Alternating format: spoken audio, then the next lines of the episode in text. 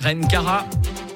Et l'invité de Béatrice Rulle ce matin, 6 minutes avec Xavier Magnin. Il est député du Centre favorable à l'organisation d'une COP à Genève, Béatrice. Bonjour Xavier Magnin. Bonjour. Merci d'être sur Radio Lac ce matin. Vous venez donc de rentrer de Berne où vous avez défendu l'idée de l'organisation d'une COP à Genève devant la commission de politique extérieure du Conseil des États.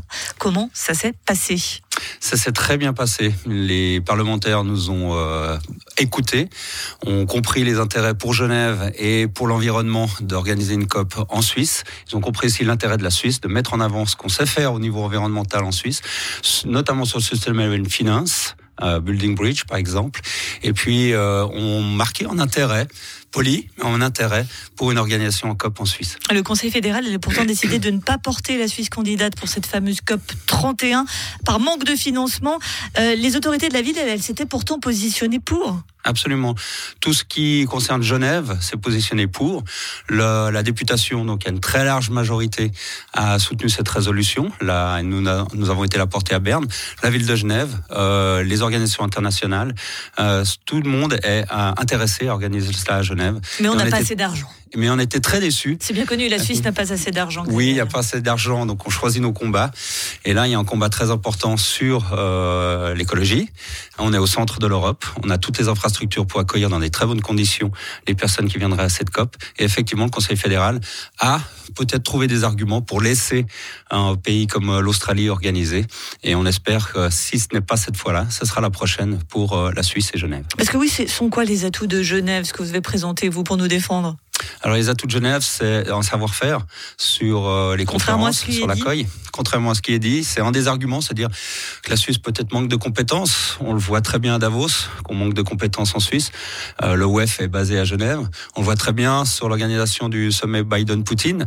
On voit que Genève euh, manque de compétences pour l'organisation de grandes conférences.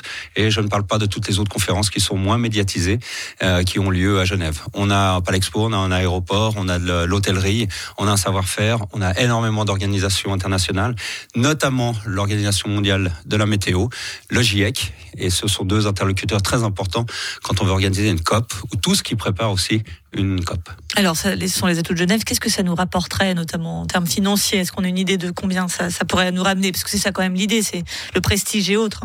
Oui, alors il y a euh, tout ce qui est médiatique, effectivement, porter le nom de Genève, le savoir-faire, l'organisation. Et effectivement, en termes financiers, je pense qu'on peut parler d'un très gros salon de l'auto, avec euh, des infrastructures hôtelières, des restaurants, euh, toute la vie qui déborde sur Genève, parce que ça concernerait très probablement le Grand Genève, quand on vaut probablement la région frontalière. Et donc ça se chiffre en centaines de millions. Un gros salon de l'auto pour parler d'un événement portant sur l'environnement, c'est assez ironique. Absolument. c'est quand même un événement extrêmement important, de plus en plus on en parle beaucoup, il y a de plus en plus de monde. On a quand même gardé un très mauvais souvenir d'un très grand autre événement international, c'est le G8, c'était en France voisine, mais c'était très très mal passé ici. Pour les jeunes voix qui nous écoutent, comment vous les rassurez? Euh, le G8 et puis une COP sont des, des objectifs euh, absolument complètement, enfin complètement différents. Euh, le, le, G8 à l'époque, effectivement, il y avait énormément de contestations par rapport à réunions de puissants qui viennent discuter euh, principalement finance, tandis qu'ici sur l'environnement, je pense que tout le monde est d'accord qu'il faut euh, agir, que l'on doit aller de l'avant, que l'on doit prendre des décisions qui sont au niveau mondial pour effectivement coordonner euh, une amélioration de notre développement durable. Plus globalement, la Genève internationale semble quand même un peu pâtir ces dernières années, hein, notamment par rapport à des villes comme, comme Vienne.